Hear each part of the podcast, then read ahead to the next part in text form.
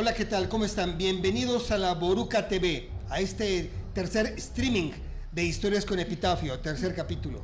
Gracias por estar con nosotros. Y pues bueno, como pueden ver los que nos han seguido en los anteriores capítulos, pues tenemos aquí a una invitada, un talento más que se agrega a nuestras filas.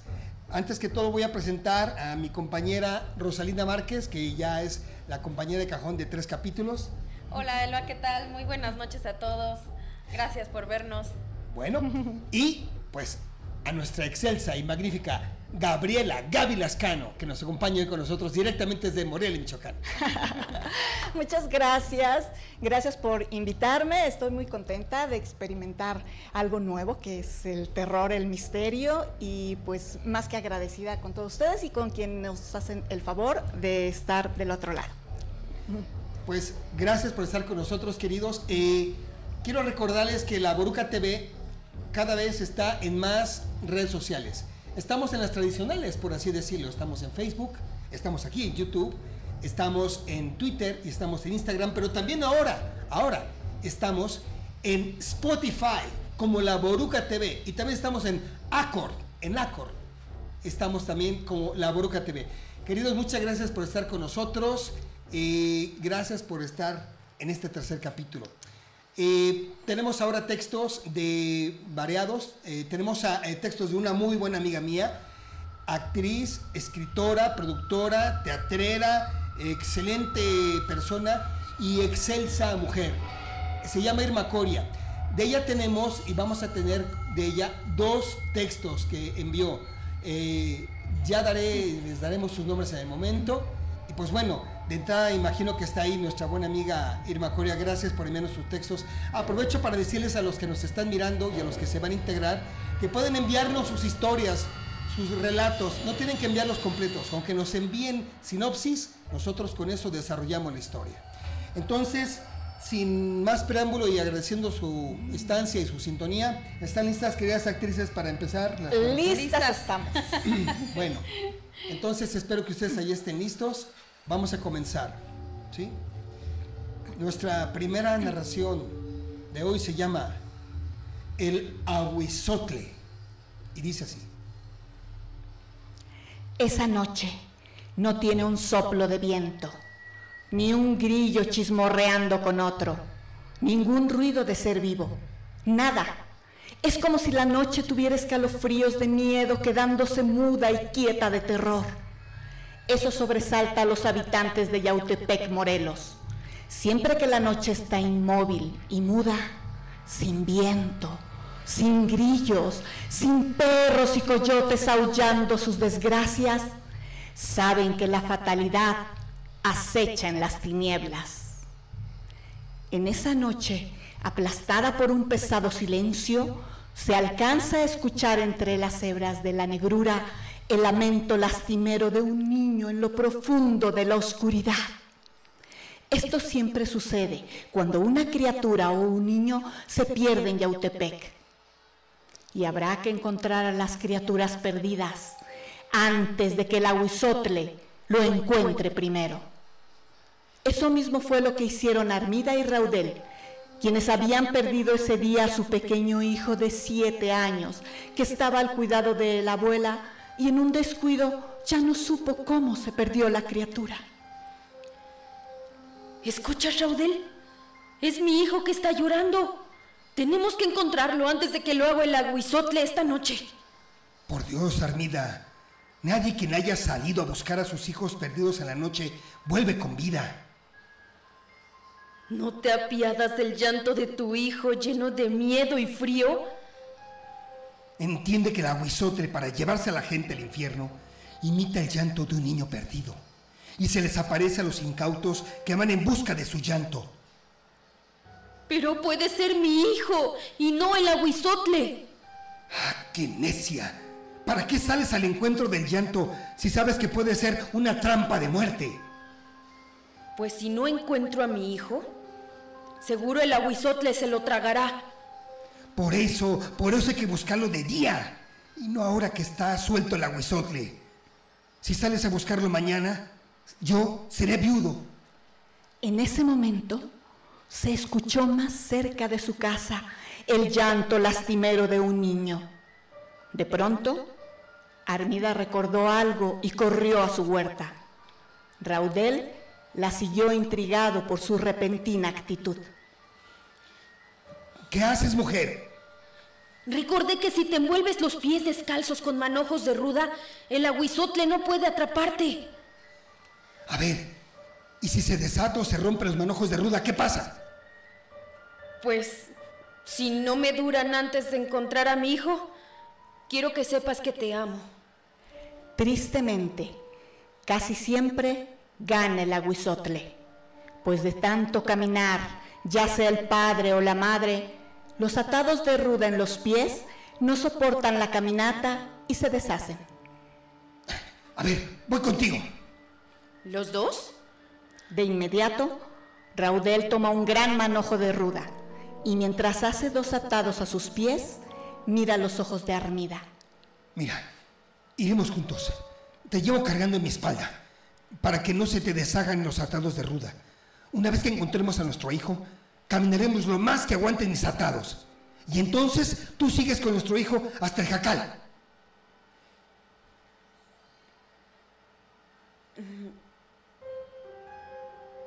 ¿Pero qué pasará contigo? El que me importa es nuestro hijo. Así, con Armida sentada sobre los hombros de Raudel, salieron de su jacal con mucho terror y valentía al mismo tiempo.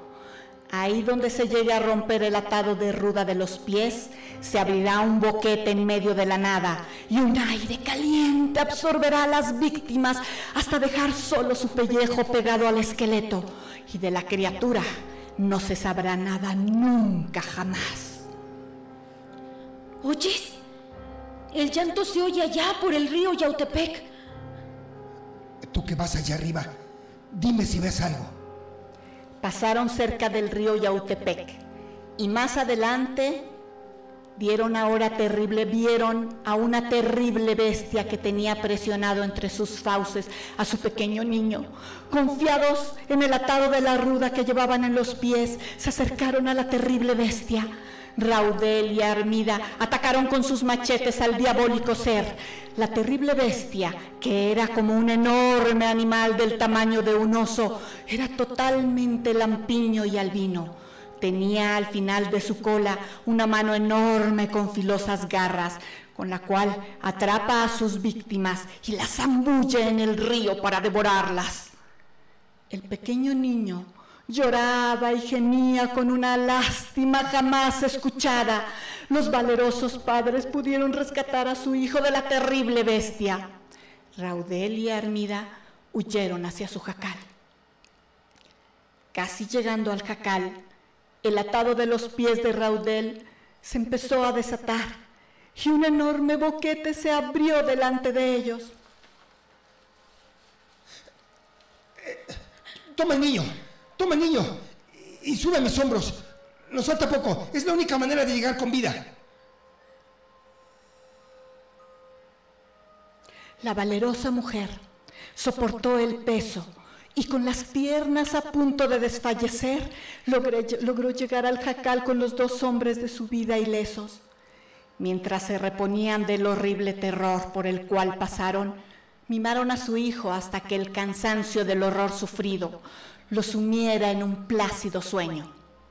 Así, después de un muy largo silencio de agradecimiento hacia Dios, Rosalinda posó con amor su mano sobre la cabeza de Raudel.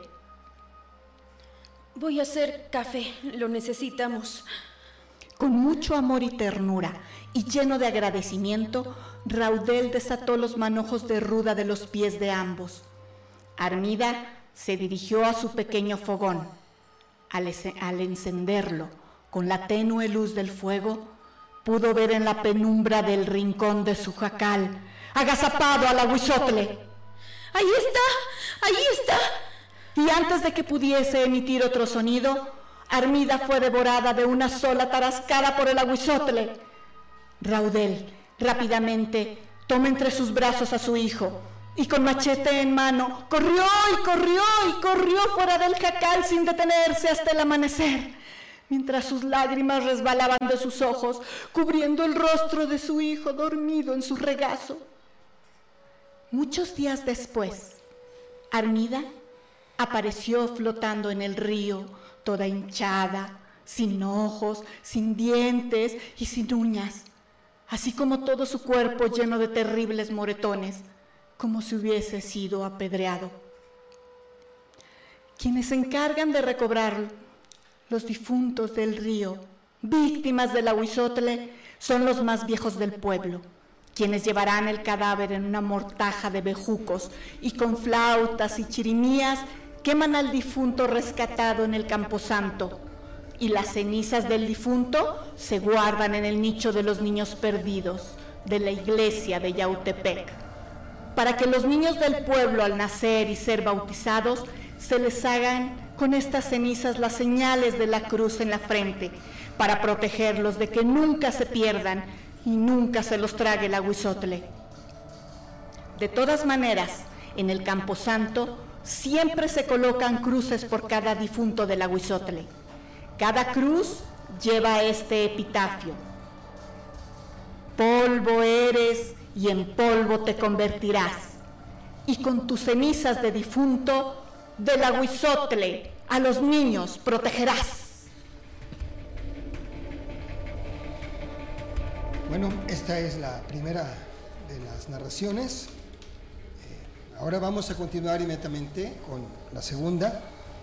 Esta es una es un texto que me envió mi buena amiga, actriz, directora y dramaturga Irma Coria Soler y que se llama El que busca encuentra.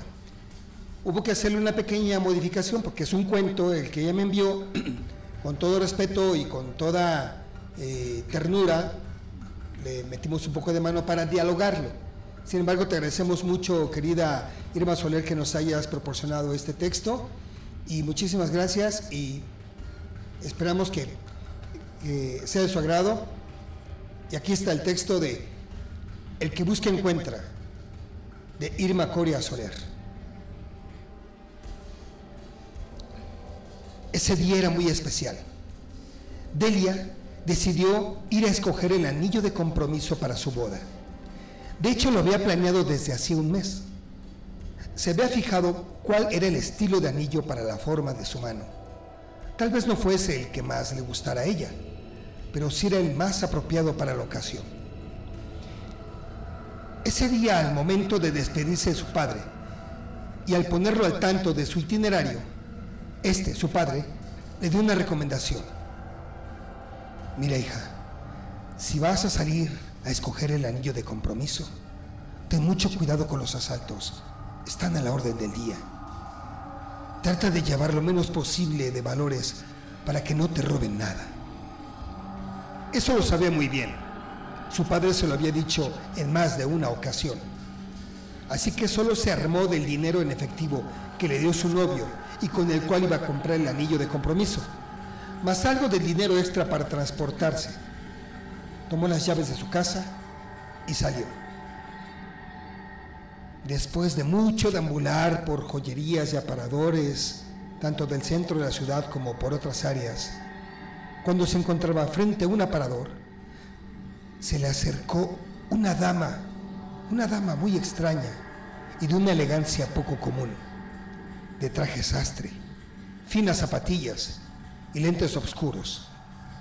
Entablaron una breve conversación acerca de lo que andaba buscando con una sonrisa, la mujer de los lentes le dijo a Delia, mientras admiraba un divino anillo. ¿Y este diamante qué le parece? Hermoso, ¿no cree? De ensueño. Tiene razón. Es difícil de encontrar lo que uno busca. A mí me sucede lo mismo. ¿También se va a casar? Querida, he tenido tantos maridos que solo veo aparadores para recordar amores fallidos. Delia no entendió con claridad a qué se refería exactamente esa mujer. La dama interrumpió los pensamientos de Delia. Uno de mis hobbies es observar aparadores de joyería y de vez en cuando hacerme de alguna ganga. ¿Sabe? Conozco una joyería a unas calles de aquí que tiene piezas exclusivas y siempre a muy buenos precios. La mujer convenció a Delia con un suave y una, con una suave y franca sonrisa. Mientras la tomaba del codo, caminaron unas calles más adelante. Al doblar la esquina, se encontraron en una calle sin salida. ¿Quiere asaltarme? La mujer de los lentes oscuros, sin turbarse, respondió. No soy ladrona. Intercambio objetos. Usted tiene que cumplir con su futuro esposo. Lo que yo le ofrezco es el anillo más excepcional que no ha podido encontrar. De su bolsa, extrajo un estuche. Lo abrió, mostrándole un anillo magnífico a Delia. Lo sacó y lo colocó en las manos de la sorprendida joven. Esta se dejó llevar por una fascinación perturbadora que emanaban de los reflejos de aquel anillo. Es hermoso. Justamente lo que estaba buscando. ¿Se lo dije? ¿Y cuánto quiere por el anillo? Delia saca de su bolsa su monedero dejando al descubierto el dinero. Guárdelo. No lo quiero. Ya le dije. Yo prefiero el trueque. La mujer de los lentes oscuros sacó un picayelo de su bolsa. Delia respondió. Eh, lo, lo único de valor que traigo es dinero, nada más. Tiene algo más valioso para mí. La misteriosa mujer se levantó los lentes oscuros, dejando ver una cavidad ocular vacía, agusanada. Era tuerta, y en esa cuenca vacía se podían ver las llamas del infierno en su interior. De un certero movimiento, la mujer le arrancó un ojo a Delia con el picayelos. Luego, con delicadeza, colocó el ojo dentro del estuche donde estaba el anillo y se fue como flotando. En el suelo quedó el anillo de compromiso en medio de un charco de sangre, mientras Delia se retorcía de dolor. La mujer de los lentes oscuros, ya fuera del callejón, murmuró en voz baja. Es verdad. Casarse cuesta un ojo de la cara. Delia quedaba atrás, desangrándose en los primeros estertores de agonía. Pues bueno, hemos leído las dos primeras. eh, y pues bueno, Muy buenas historias, ¿eh? pues, pues sobre todo esta segunda a mí me gusta mucho de mi amiga Irma Coria, que la verdad este, es un cuento. eh, me atreví con mucho, con el mayor respeto a, a manipularlo ahí, espero no se moleste doña Irma Coria. Pero, sin embargo, eh, vamos a tener un texto de ella que está íntegro, ese sí, intocado. Lo dejamos íntegro porque independientemente de que tiene una estructura específica que eh, hubiera sido pues un atentado de mi parte tocarlo, eh, es algo que a mí me gusta mucho, ya les diré. Por lo pronto en esta vamos a checar los comentarios de nuestros amigos que están conectados en vivo en este momento con nosotros en La Bruja TV a través de nuestro canal de YouTube. Vamos a checar unos eh, comentarios. Vamos a ver. A ver, tenemos aquí, vamos a ir para desde el principio. Eh, aquí está Irma Coria. Saludos, gracias por la invitación. Al contrario, querida Irma, gracias, gracias a ti. Eh, Dalia Ortega, saludos Gaby. Mm, tu amiga. Mi prima. Es su prima, muy Saludos. bien. Dalia Ortega, un saludo a Dalia. Alfredo Chávez. Guadalajara, de Ciudad Guzmán, Jalisco. Ah, eso. Saludos. Alfredo Chávez, aquí presente, saludos. Muchas gracias, Alfredo. Dalia otra vez dice, un gusto verte y escucharte, querida prima, Gaby. Irma Coria dice, gracias, encantada, al contrario. Alfa Elena, genial, Irma, muy bien.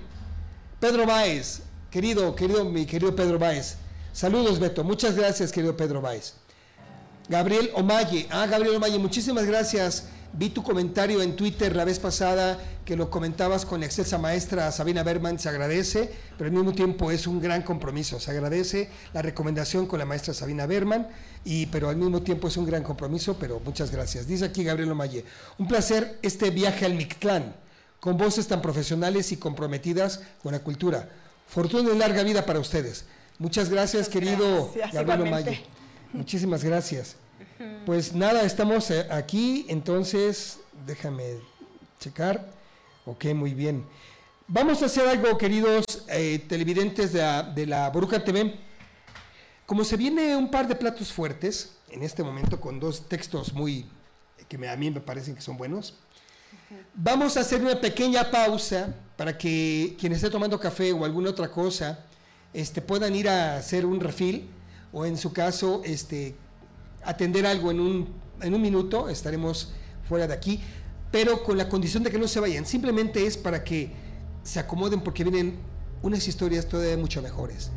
Estamos en breve con ustedes, no se vayan, vayan a un refil, los esperamos aquí en la Bruca TV y pónganse cómodos de este minuto después que estaremos con ustedes, porque seguimos con historias, con epitafio.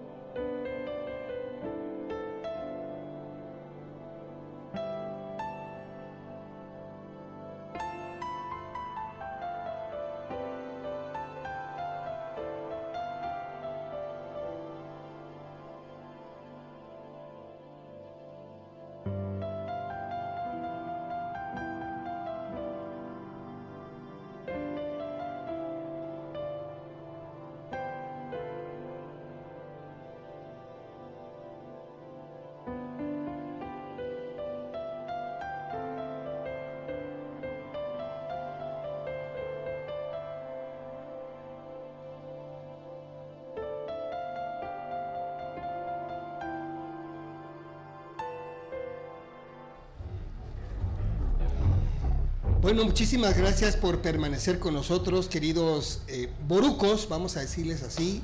Les agradecemos, queridos borucos, que estén con este par de bellezas, ¿sí? Gracias. Ay, gracias.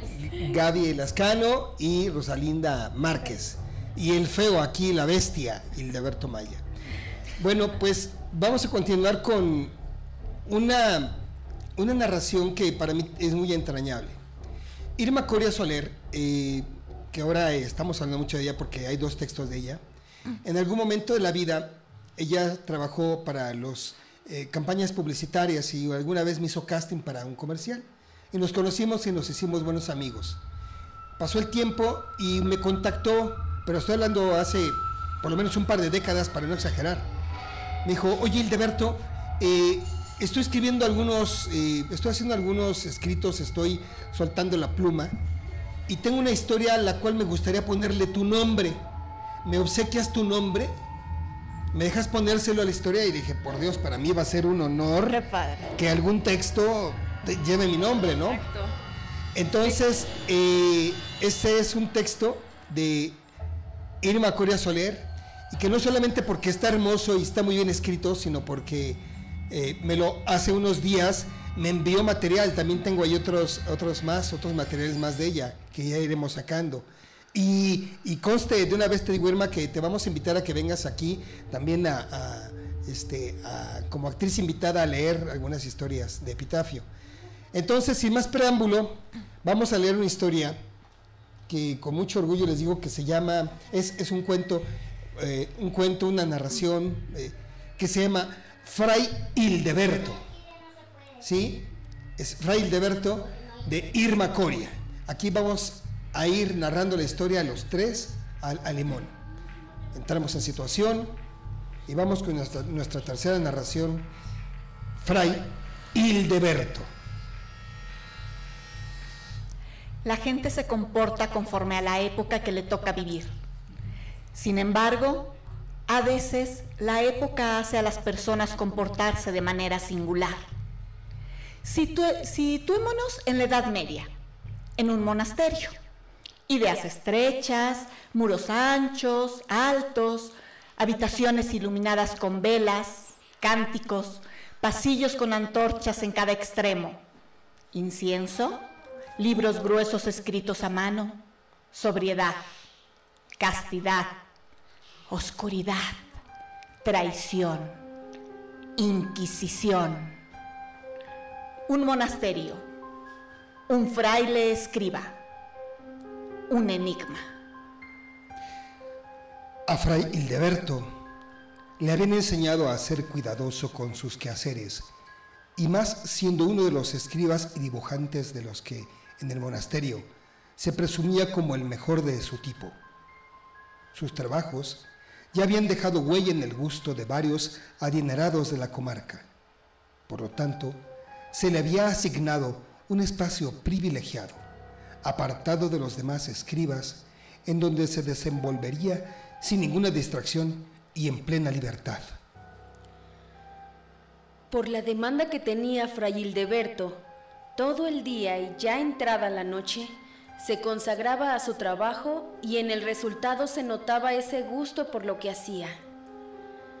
Las únicas razones que le distanciaban de su labor eran el alimento y la oración.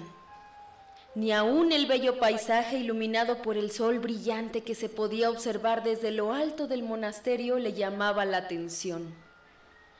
La estrecha ventana situada a la izquierda de su mesa, la cual traslucía la luz del sol por medio de sus mármoles exquisitamente pulidos, era el único medio por el cual se enteraba que terminaba el día.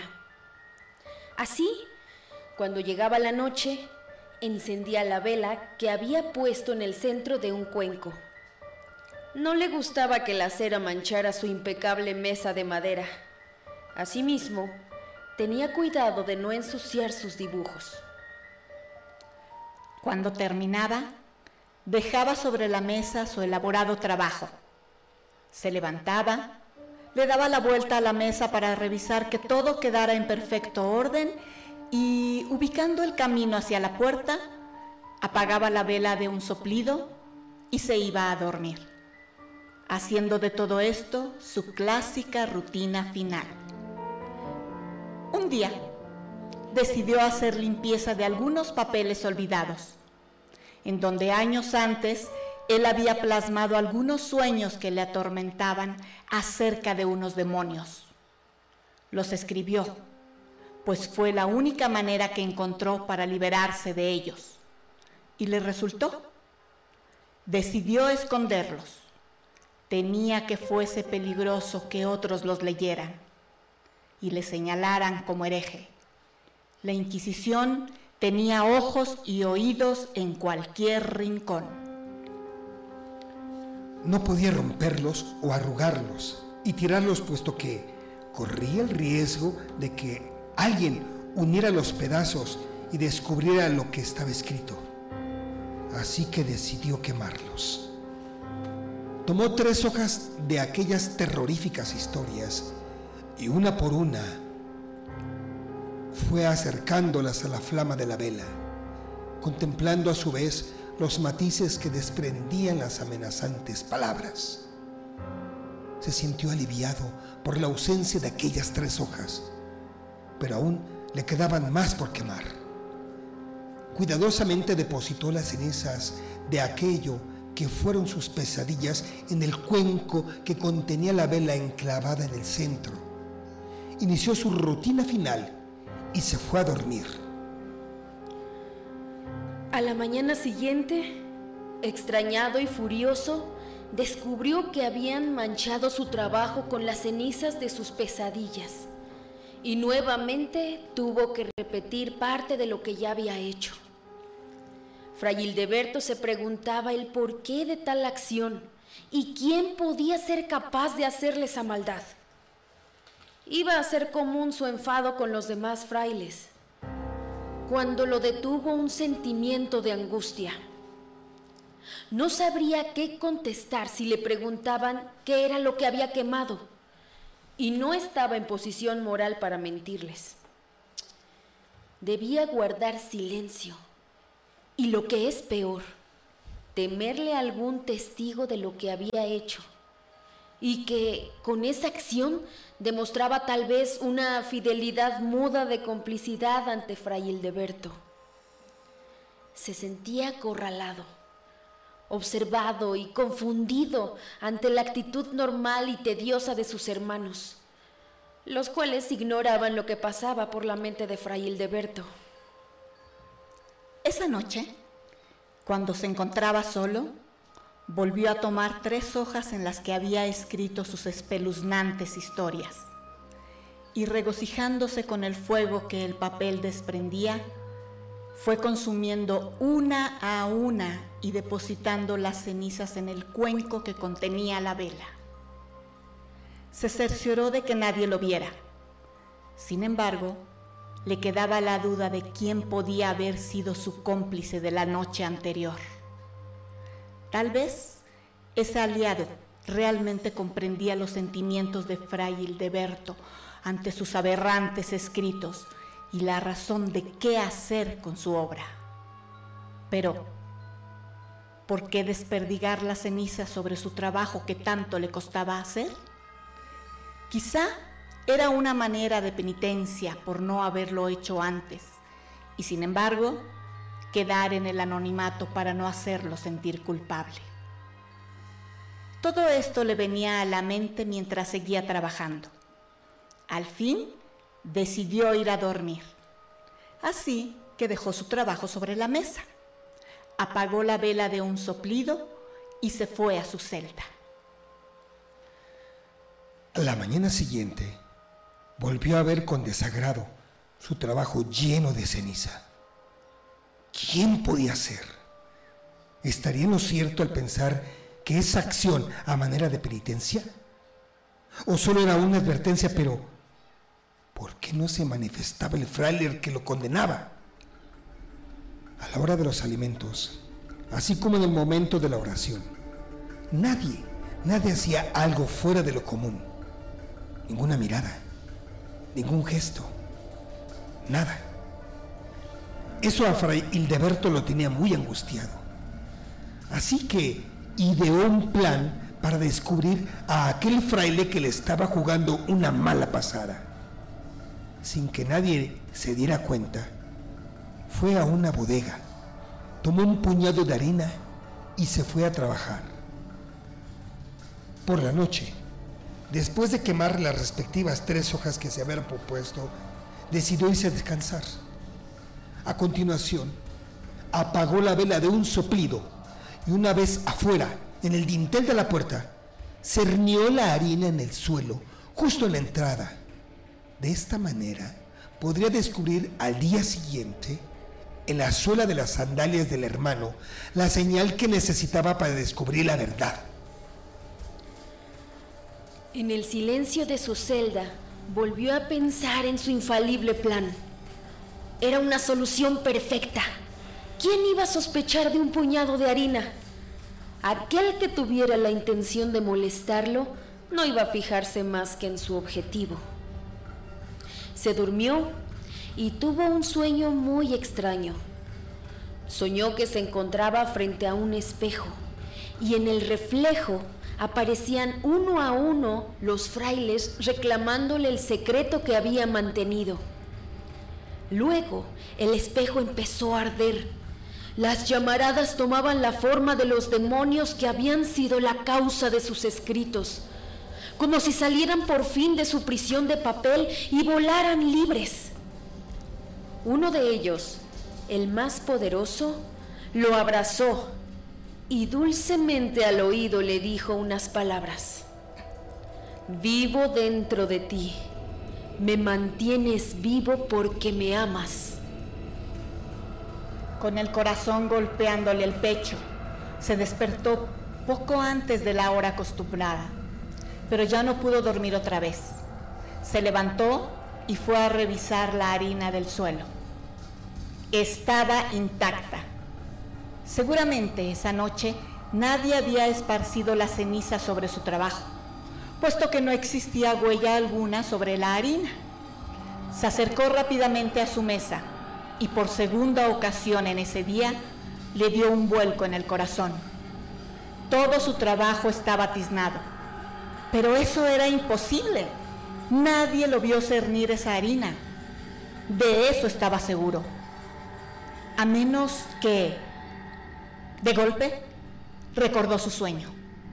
Aquellos demonios que fluían de las llamas furiosas, como las hojas de sus pesadillas ardiendo con la flama de la vela, habían regresado. Él los estaba liberando. Tuvo terror. Sintió que, era cual- sintió que en cualquier momento lo podría descubrir la Inquisición. Necesitaba salir corriendo, perderse en el bosque y esconderse en la espesura. Desaparecer. ¿Qué hacer? ¿Enfrentarse a los demás fingiendo que no pasaba nada? ¿Cómo podía evitarlo? Pero no debía huir. De eso estaba seguro. Despertaría sospechas. Sentándose en su silla y tomando grandes bocanadas de aire, trató de tranquilizarse. Optó decididamente no decirle a nadie lo que le estaba angustiando. Y por su propia seguridad, estaría el menor tiempo posible con los demás hermanos. Justo el necesario y regresaría a su celda o a su mesa, la cual en esos momentos le aterraba. ¿Cómo pudo ser tan inconsciente? Liberar a esos demonios era algo que nunca se lo perdonaría. Ellos mismos lo condenarían a la hoguera de la Inquisición. Y aquel sueño, ¿a qué se habría referido ese demonio al susurrarle al oído? Vivo dentro de ti, me mantienes vivo porque me amas. Fray Hildeberto solo amaba a Dios y esa frase le molestaba, porque si estaba en ese monasterio era por vocación. No tenía ninguna duda al respecto. A lo lejos se escuchó un gallo. Eso le anunció a Fray Hildeberto el despertar de los demás frailes. Debía reunirse con ellos en la capilla. Tomó dos bocanadas más de aire y salió de la habitación. Fue a refrescarse un poco con el agua del cuenco que tenía siempre preparada en su celda y calculando que todos los hermanos estuvieran ya reunidos, como lo había planeado, se presentó. En el instante en el que cruzó el dintel de la puerta de la capilla, súbitamente cayó un candelabro colocado en el altar, esparciendo la parafina en el piso. Los hermanos, ya entrando en meditación, dieron un pequeño salto de sorpresa, pero no pasó a mayores. El hermano más cercano a este lo levantó y encendió nuevamente las velas. Sin embargo, Fray Hildeberto se sentía responsable por ello, así que se reclinó a orar como si en ese instante fuera a terminar el mundo. De hecho, fue el último en salir de la capilla, puesto que seguía pidiendo perdón a, Dios por su gravísima torpeza. En su trayectoria hacia el comedor, vio cómo el hermano que iba delante de él se tropezó y pisando su hábito hizo de su caída algo aparatoso, golpeándose la ceja y haciéndola sangrar. Rápidamente el Fray Hildeberto lo levantó y lo llevó a curar. Todos los frailes se extrañaron de su actitud, puesto que sabían la fobia que le tenía a la sangre. De hecho, cuando en el patio se mataba a los cerdos o las gallinas, Fray Hildeberto se ponía muy mal al ver lo ocurrido. Se mareaba al punto del desmayo y pasaban varios minutos para su recuperación. Los frailes comentaron el hecho, dando su aprobación al sacrificio que seguramente Fray Hildeberto estaba haciendo ante tal acción. Ya reunidos en la mesa, una vez dadas las gracias por los alimentos, el abad les dio la noticia de la próxima visita de su amigo el inquisidor, que pernotaría en el monasterio, sin otras intenciones que descansar y seguir su camino al día siguiente para cumplir su deber en la comarca vecina. Pálido como un cirio, Fray Hildeberto se encontraba con un nudo en el estómago, el cual no le permitió probar bocado. Los hermanos notaron su actitud y al preguntarle el porqué de su falta de apetito y su apariencia tan demacrada, provocaron en Fray Hildeberto una angustia tal que por poco tira la jarra de leche que había sobre la mesa. Esto preocupó todavía más a los frailes. Entonces el abad le aconsejó que se retirara a su celda a descansar eximiéndolo de sus quehaceres. Los hermanos atribuyeron su estado a la fobia que valientemente encaró hacía un rato. El agotamiento que le provocó a Fray Hildeberto, las, las emociones de esa tensa mañana y la dispensa de sus actividades, le hizo caer en un sueño profundo hasta entrada la noche.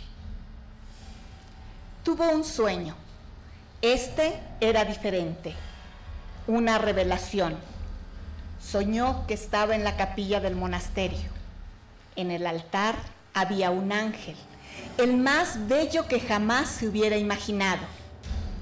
Este, con dulzura, le dijo, debes quemar todas las hojas que te quedan para acabar con los demonios que te atormentan. Luego, cerrarás la puerta con llave para que no te molesten más. En ese momento, todo se llenó de humo espeso, con olor agrio, y tras la sorpresa y la angustia del ángel, ese humo tomó la forma de aquel poderoso demonio, el cual, asestando un certero golpe, degolló al ángel, haciendo despertar a Fray Delberto de un salto y con un grito de dolor en la boca empapado de sudor y alterado por tan espantoso sueño, se cubrió con lo primero que encontró, pues se congelaba. No tenía que perder tiempo.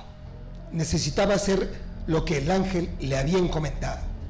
Era imperativo quemar aquellas hojas para que los demonios desaparecieran.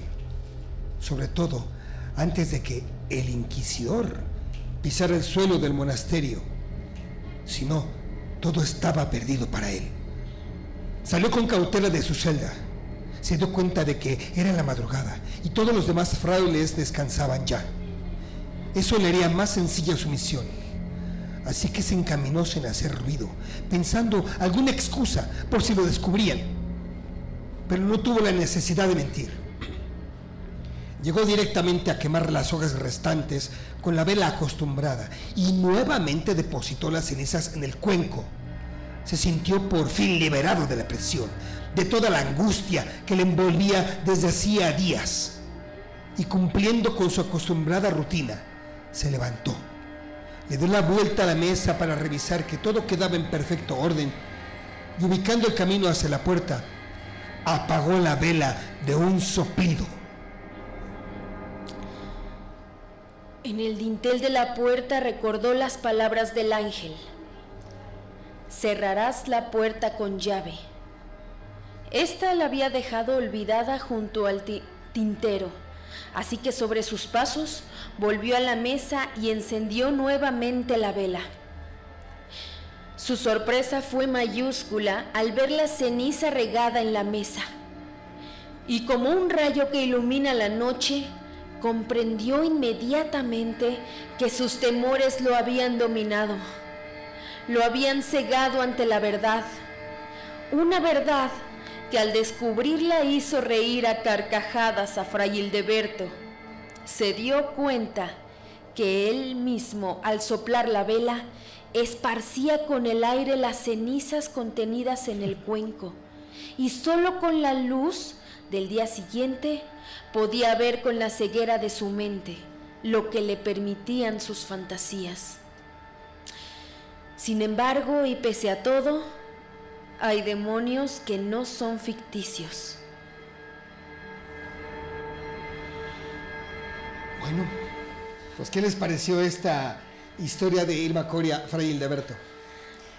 Pues linda, o sea, tiene, tiene ahí como matices entre, entre como eh, bien, mal, este, luz, oscuridad, eh, como un poquito de, de todo, pero siempre siempre el, misterio que, se queda al final y que no nos resuelve tampoco tanto, ¿no? Sí, exacto. Sí, al final, este, pues fue, fue una sorpresa, ¿no? Para él, el descubrir todo había sido a causa de él. Muy bien como lo dijo el demonio, se lo dijo desde un principio, pero pues no, nadie entendíamos por qué. Pero fíjate cómo sus temores, sus miedos, sus inseguridades le provocan todo eso, porque él estaba dibujando. No sé si vieron la película de, La Rosa, se llama La Rosa, con eh, este actor inglés, ¿cómo se llama? Oh, que hablaba así ese actor, eh, un guapo inglés. ¿Cómo se llamaba? El nombre de la rosa. Ah, el, sí, claro, claro. El nombre de la rosa. Ah, este. Sean, Sean Connery. Sean, Sean, Connery. Que hablaba mucho con la S. Bueno, pues cuando leí esto, ya no recuerdo si antes había salido la película de, de Nombre de la Rosa. El libro ya había salido, pero la película no. Pero es, es muy parecido, eh, no, no copia, sino son como historias paralelas de cómo el temor, de cómo la ignorancia y de cómo el fanatismo y sobre todo sus miedos llevaron a Fray Hildeberto a pensar que eran A imaginar cosas y, en sus sueños también, ¿no? Sí. Pero, pero los sueños también te pueden llevar a otras realidades. Sí. A eso me refiero, o sea, no, o sea, si tú no superas tus sueños, no resuelves nada, porque seguirán, inventarás otras cosas y luego otras y así. Sí, exactamente. Aparte es el subconsciente, ¿no? En, en, los sueños, pues te traiciona el subconsciente y siempre afloran tus miedos, ¿no? Entonces es lo que le pasaba a él. a qué Fray Hildeberto, a qué mi tocayo que ¿A ti te dan sueños?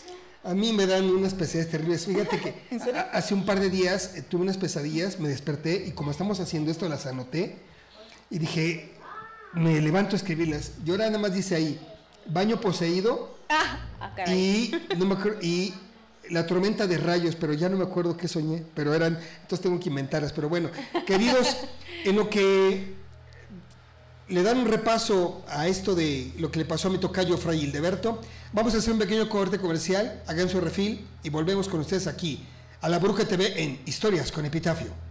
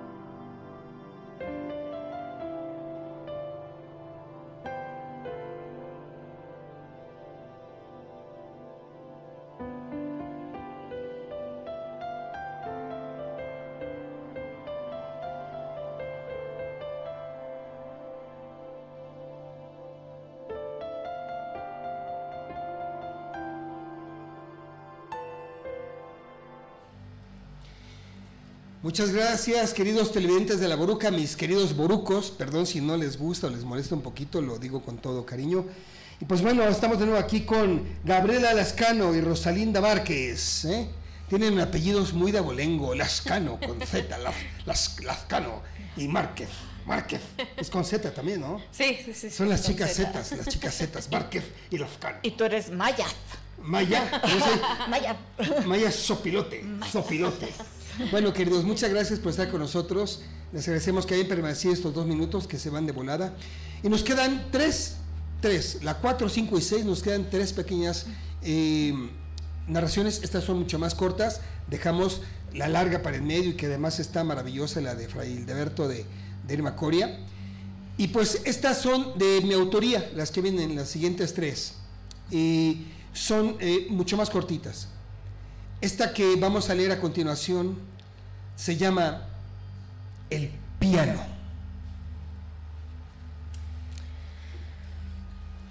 Primer día. En una casa de playa de un matrimonio promedio, una mujer toca el piano de manera incompetente en la sala, en la sala de su casa. En la parte alta, un hombre la escucha con expresión furibunda. Molesto, baja las escaleras y se enfrenta a su esposa. ¿Es que no piensas parar con eso nunca, Myrtle? Maldita la hora en que fuimos a ese concierto. De saber que te ibas a obsesionar con aprender a tocar ese viejo, ese viejo piano desafinado, jamás te habría llevado, Myrtle. Deja ya de quejarte, Angus, viejo malhumorado. Te dije que iba a aprender a tocar y voy a hacerlo. Al menos, al menos trata de aprender otra canción. Ya estoy harto de escuchar una y otra vez la misma tonada. Y para colmo siempre estás equivocándote. No voy a aprender otra canción hasta que la haya dominado. Tengo que practicar para mejorar, Angus. Así que cierra la boca y no me desconcentres. Voy a volverme loco, loco, encerrado aquí con tu maldita música del demonio.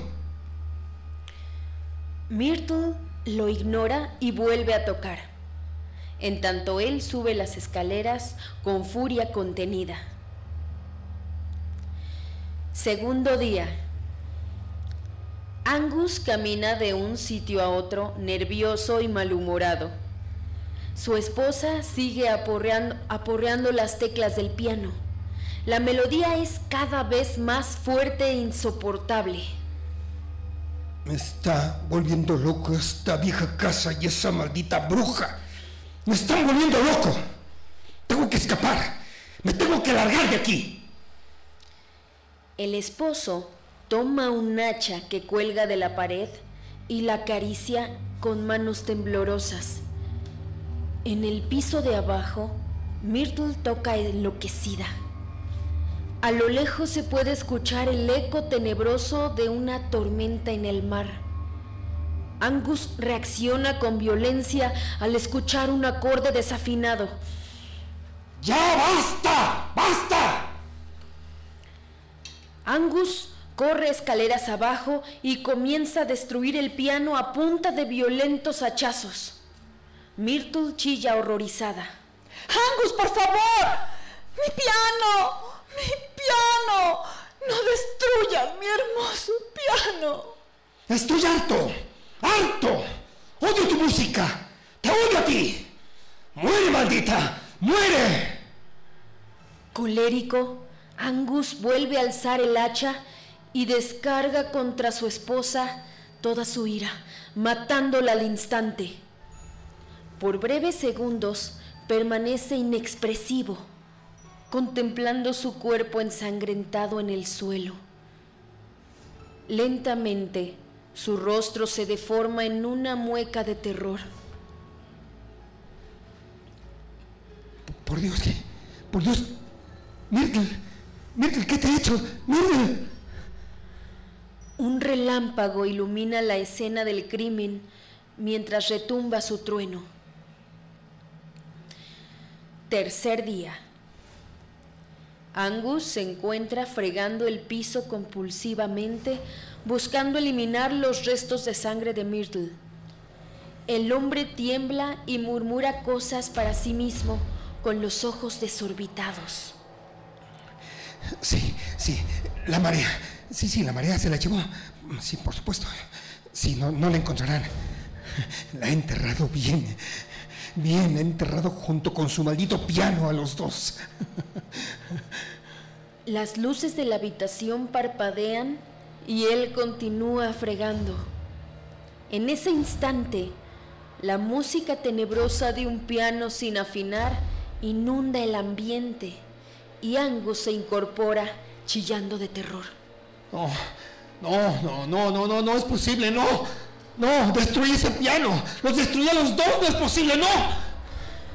El espíritu de Myrtle está bajando lentamente por las escaleras y sonriendo demencialmente. Está cubierta de sangre y lleva en las manos el hacha con la que su marido la asesinó. Angus, te lo dije. No, no, me- y te lo dije una y otra vez. No voy a aprender otra canción hasta que domine esta. Deberías haberme escuchado. No, no. Angus libera un grito desgarrador que es ahogado bajo el rumor de la tormenta. Las luces se apagan. Fin. Ok. Bueno. Oye, ¿esto sabes qué me recordó? Eh, A la pantera rosa cuando el, con el del cucú, ¿no? O sea, Ah, pues, sí.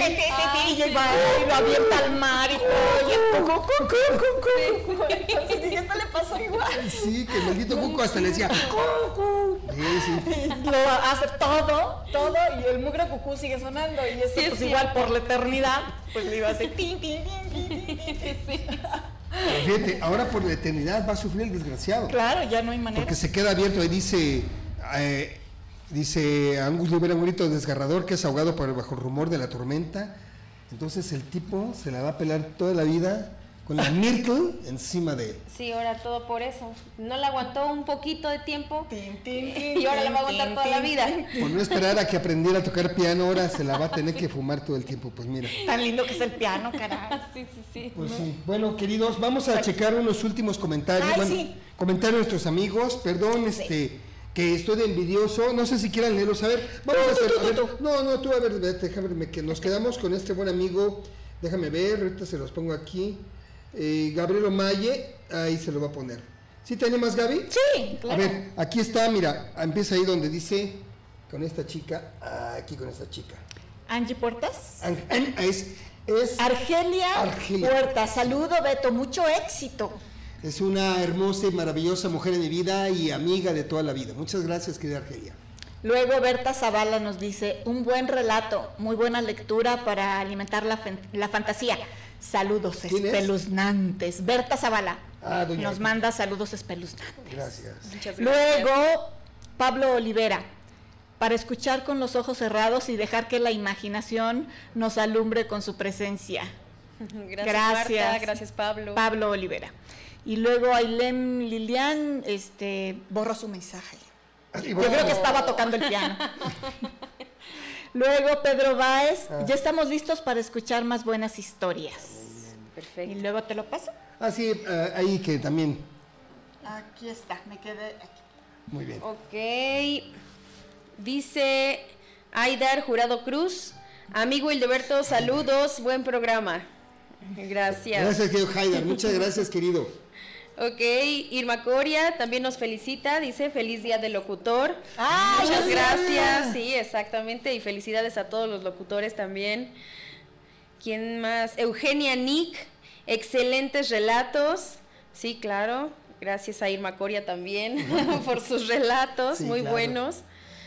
Eh, ¿Qué más? ¿Qué más? Irma Coria, gracias por sus comentarios acerca de Fray Hildeberto. Ok, Leticia Nicolás, felicidades, excelentes relatos. Y Aidar Jurado Cruz nuevamente dice, excelente historia, amigo, te envío un fuerte abrazo, espero verte pronto. Berta, Berta Coria, muchas felicidades. Rogelio Roberto Trujillo García, muy bonitos relatos y muy mexicanos. Felida. Ok, felicidades, yo creo que quería decir. Y pues si quieren sigan, aquí está Talía. A ver, tal. Ay. Talía. A ver dónde está aquí. Talía. Ah. Talía Soir, la gran cantante. La tuvimos en nuestro capítulo pasado de eh, estuvo la buena Talía aquí cantando, nos estuvo así aquí cumpliendo. A ver, aquí ya. Déjame apretarlo aquí. Muy bien. Talía Soir, soy Talía. Qué voz, de verdad, este maravillosas y sobre todo Talía, qué bien te repusiste. Dijiste, "Ah, no me salió, pues la vuelvo a cantar." Muy bien, muy bien, querida. Muy bien, muy bien hecho, ¿no? Oh, entonces, este, muy bien, muy bien hecho, querida. Gracias por saludarnos. Talía, este, necesitamos que un repertorio más grande contigo, otro streaming más largo, pues, querida. Nos quedamos con ganas de oír tu maravillosa voz. Entonces, nos hemos quedado aquí con Jaidar Jurado, excelente historia, amigo. Gracias, Jaidar. Berta Coria, supongo que es hermana, prima, sobrina o hija de, esta Irma. Rogelio Roberto Trujillo García, muchas gracias. Bonitos relatos. Talía. Hola, Rogelio otra vez. Bonitos relatos muy mexicanos. Ah, caray. Felicidades por este gran proyecto donde rescatan eh, mucho de nuestra diversidad cultural. Gabriel Omayo otra vez. Creo que tocan Es el muerto. No, abran. otra vez Talía. Admiro su entrega y profesionalismo. Excelente oportunidad para escuchar historias que ya no se habían presentado así. Otra vez Talía, querida, hermosa. Un saludo a Hildeberto, un amigo con una gran personalidad. Digamos que no tengo gran personalidad, digamos que estoy viejo. cuando se hace viejo se hace como más característico. Pues esa edad, te agradezco mucho. Ay, lo que importa es el corazón. Silvani, muchas gracias Silvani, qué bueno que te gusta.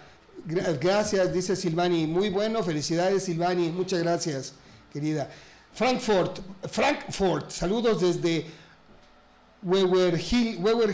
Weber Hills. Weberly Hills. Ah, Weberly Hills. Ah, ya. ya. Ah, ya, es de, me acuerdo mucho de tu historia de, es que soy de Huehuetoca. De los increíbles. Soy de, ah, sí. Soy de Huehuetoca. Entonces, Weberly Hills, para decirlo bien como Huehuetoca, Weberly Hills. Saludos, Frankfurt. Ah, es tu papá, ¿no? Sí, es tu papá, claro. Alfredo Chávez, muy buen programa, abrazos. Eh, Gabriel, gracias. Ailem Lilian pudo ser una presencia del más allá. Pues sí, tiene razón. Pues bueno, este, estos son los últimos comentarios que tenemos. Gracias a todos los que están conectados, son un amor. Hasta allá, mi querido este, Pedro Báez, a todos, gracias Pedrito por darte tiempo. De verdad, muchas gracias. Y a todos por estar con nosotros. Vamos a ir ya con las últimas dos, queridos. Estamos ya eh, eh, rebasando la hora, les vamos a dar dos más, unos cinco minutos, para consentirlos.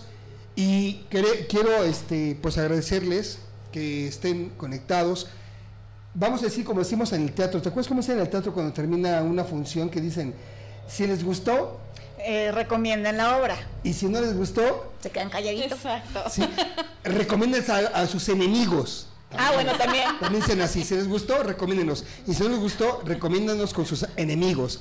Pero por favor, recomiéndenos en la medida que puedan. Este, por favor, suscríbanse al canal de la Buruca, ya saben. Suscríbanse, campanita, denle like y si no, pues en sus redes, por favor, hagan el retweet, hagan el compartir para que cada vez lleguemos a más lugares. Recuerden que estamos en Spotify y en Accord en, eh, como podcast ya.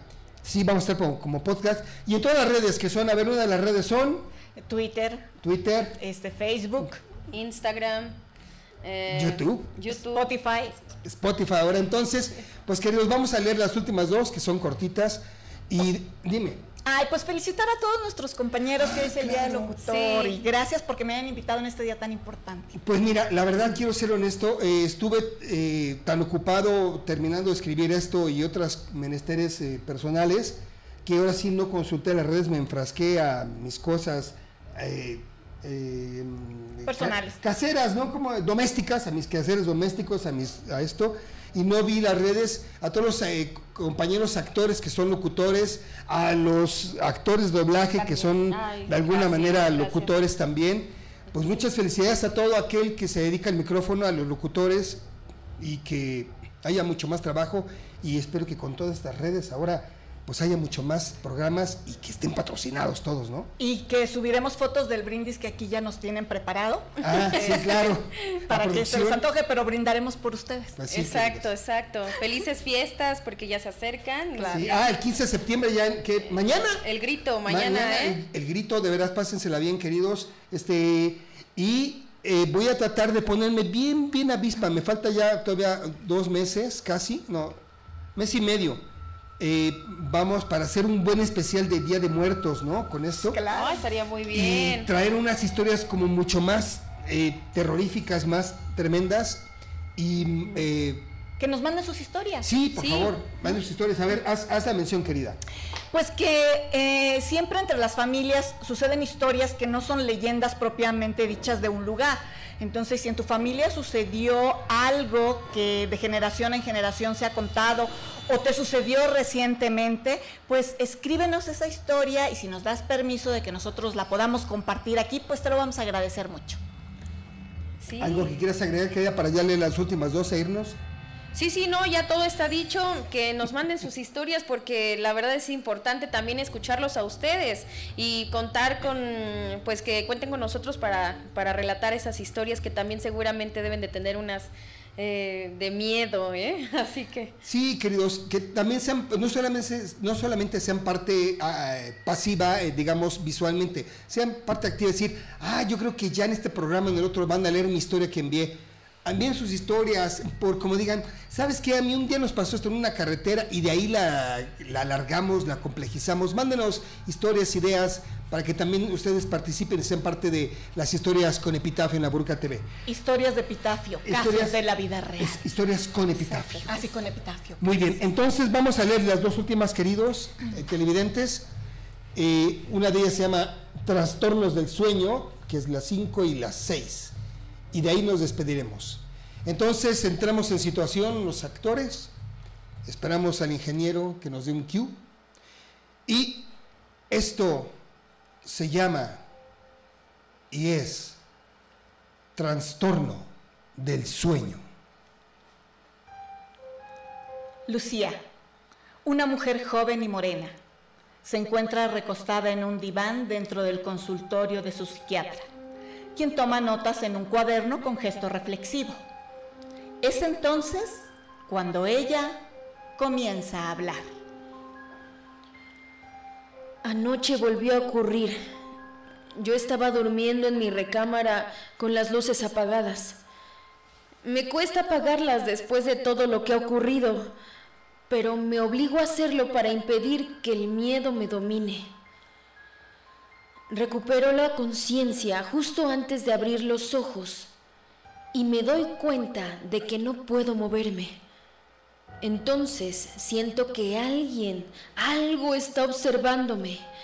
Se acerca a mí lentamente y entonces me oprime hasta que no puedo respirar. Lucía rompe a llorar. Lucía, es obvio que tu parálisis del sueño está relacionada con los cambios de, pues, que últimamente, los cambios que últimamente has vivido en tu vida. Sé que no es sencillo haber perdido a tus padres. ¿Has expresado lo que sientes? Últimamente no hago más que llorar. ¿Has tomado los medicamentos que te receté? Las pastillas siguen sin ayudarme a dormir como debería. Y ya no sé qué más hacer. Hablar con un profesional ciertamente ayuda, aunque tendrías que plantearte retomar poco a poco tu vida social. No, no puedo hacerlo. Es como si sintiera que de verdad hay algo acechándome en mi casa. Recuerda, todo esto únicamente está en tu mente. Esa noche, Lucía se prepara para dormir en su habitación. Toma unas pastillas que reposan en su mesita de noche, únicamente alumbrada por la luz de su lámpara. De pronto, un ruido se escucha afuera de su recámara. Lucía se sobresalta y mira hacia la puerta de la recámara. La puerta de su habitación se encuentra ligeramente abierta y en el umbral una silueta parece estar de pie. Temblando, la mujer extiende una mano hacia la pared y prende la luz de golpe. En la puerta no hay nada. Estas pastillas para dormir me están afectando. Y, lo peor es que ni siquiera funcionan como deberían. Lucía apaga las luces y se mete a la cama. Pero antes se asegura de tener el botón de encendido de su lámpara en la mano. En la penumbra, Lucía se remueve en su cama, como si tuviera una pesadilla. Escuchamos un suspiro de miedo de su parte y luego una respiración agitada en torno a ella. La puerta de su dormitorio está abierta. De pronto, una silueta se asoma lentamente a un lado del colchón. La observa. Lucía vuelve a moverse y de pronto se queda quieta. Todo es un sueño. Todo es un sueño. Por favor. La silueta se sube a la cama lentamente e inmoviliza a Lucía, quien lucha por liberarse. En ese momento, oprime el, el, interruptor de la lámpara que tiene en la mano y ésta se enciende. Encima de ella se encuentra un ser con el cuerpo humano pero con un rostro deforme y grotesco que parece sonreírle lleno de maldad. Lucía grita de terror y las luces vuelven a apagarse. ¡Wow! Estaba muy buena y de hecho sí ha pasado. ¿A quién no le ha pasado? El famoso que se te sube el muerto, ¿no? Sí, a mí sí me No, pero ella lo vio. Ella ya lo O vio. sea, ya no es el muerto que no ves. ¿Y? Yo tuve una experiencia que algún día les contaré Ah, pues de es- una... No, otro día porque necesitamos más tiempo. no, eso es pero les voy a sintetizar. O sea, algo pasó, algo se movió y eh, eh, yo alcancé a ver a una persona, intercambié palabras con esa persona, pero llegó una amiga con la que yo compartía este depa, mi roomie, y cuando prendió la luz, él desapareció. ¡Wow! O sea, y fue verdadera, ¿eh? No, no se la- Sí, sí, sí. Pero ya se las contaré con. Ahorita Ay, me sí. acordaste de algo que me pasó a mí de chico. Murió un buen amigo mío eh, que se llamaba Antonio. Eh, le decíamos el Aña, porque desafortunadamente era eh, eh, mudo o tenía capacidades auditivas muy limitadas, entonces no hablaba bien y casi todo decía Aña, Maya, Aña, Aña, Maya. No hablaba y oía poco. Y murió muy jovencito, como de unos 14, 15 años de un paro cardíaco. Y fue en mi primer velorio que yo fui, eh, me enfrenté a la muerte, no solamente ver a alguien muerto, Sino sino, un amigo. sino un amigo y mi primer velorio que fui realmente, ¿no? Y esto me ayuda porque ya me recordé una historia que después me pasó con, al paso de las noches, con mi amigo Antonio, el Aña. Así O voy sea, tenemos dos. Tenemos Sí. dos. Y ya tú vete con uno así, mira, ahorita para hacer otra. Pues bueno, queridos, vamos a hacer la última, como, La última y nos vamos. como decimos los borrachos, la última y nos vamos. la del estribo. La última y nos vamos, pero nos vamos abriendo la otra botella, ¿cómo no? Bueno, pues vamos con la última, queridos. Muchas gracias por per- permanecer aquí con nosotros. Vamos a leer la sexta y última de este día, de este tercer capítulo de Historias con Epitafio. ¿Sí?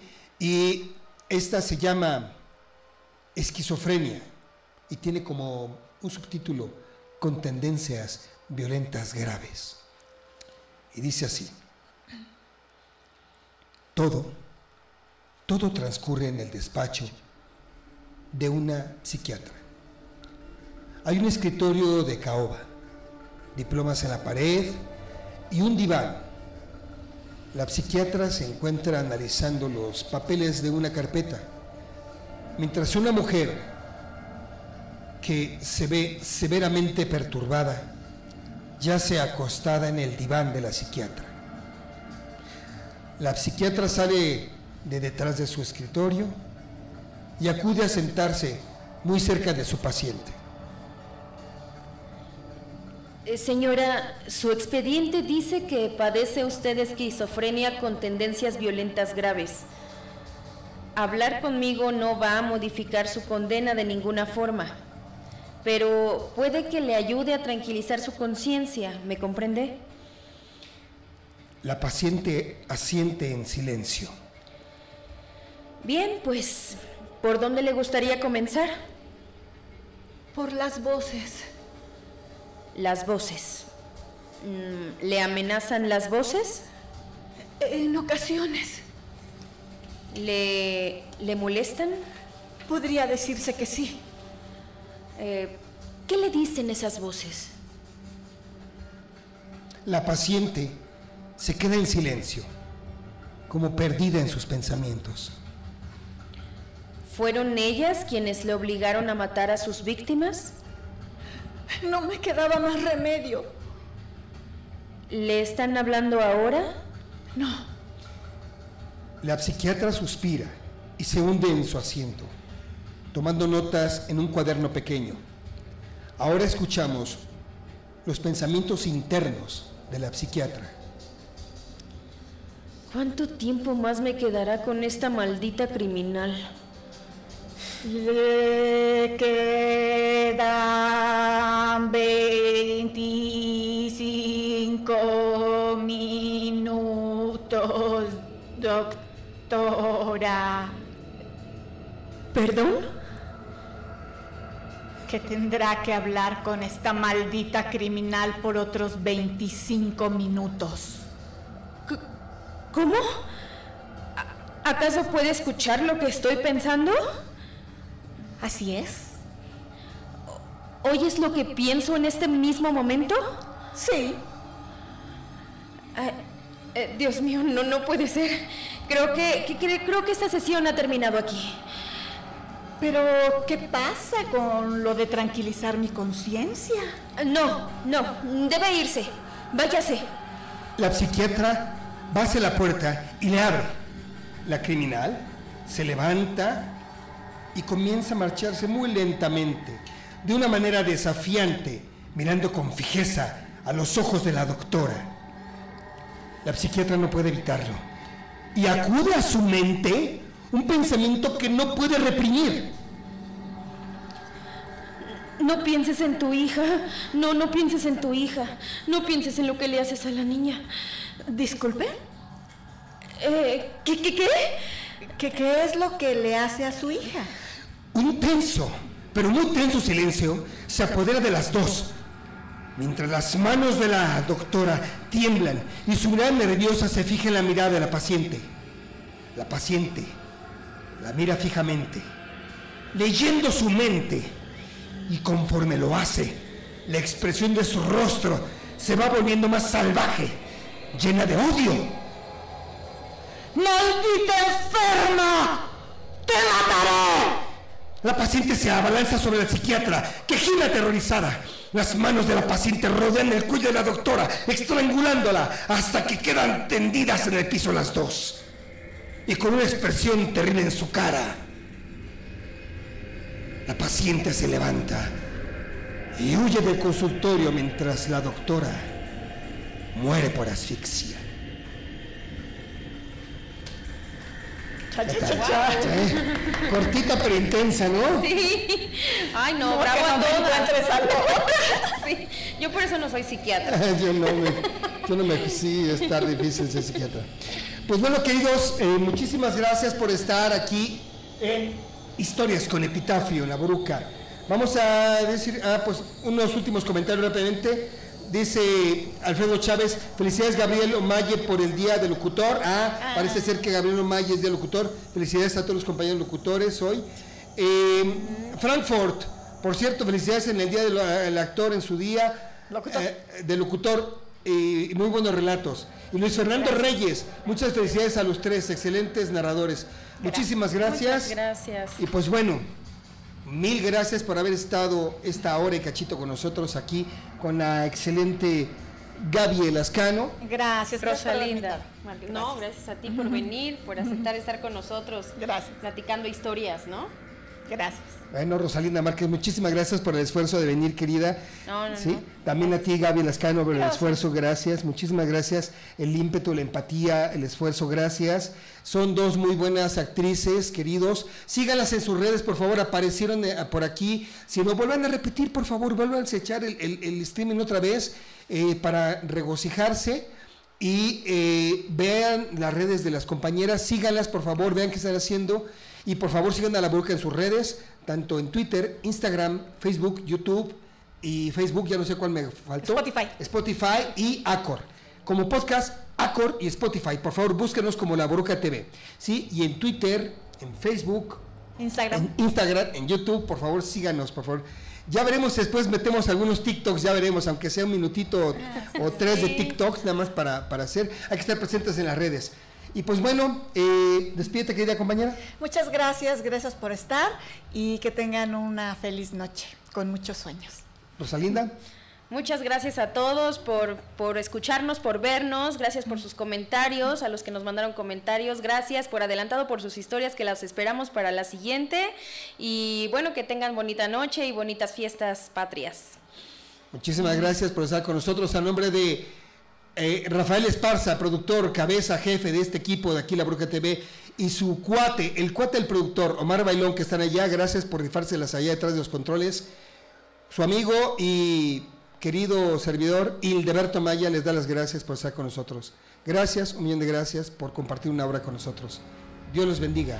Buenas y gracias por estar en Historias con Epitafio. Adiós.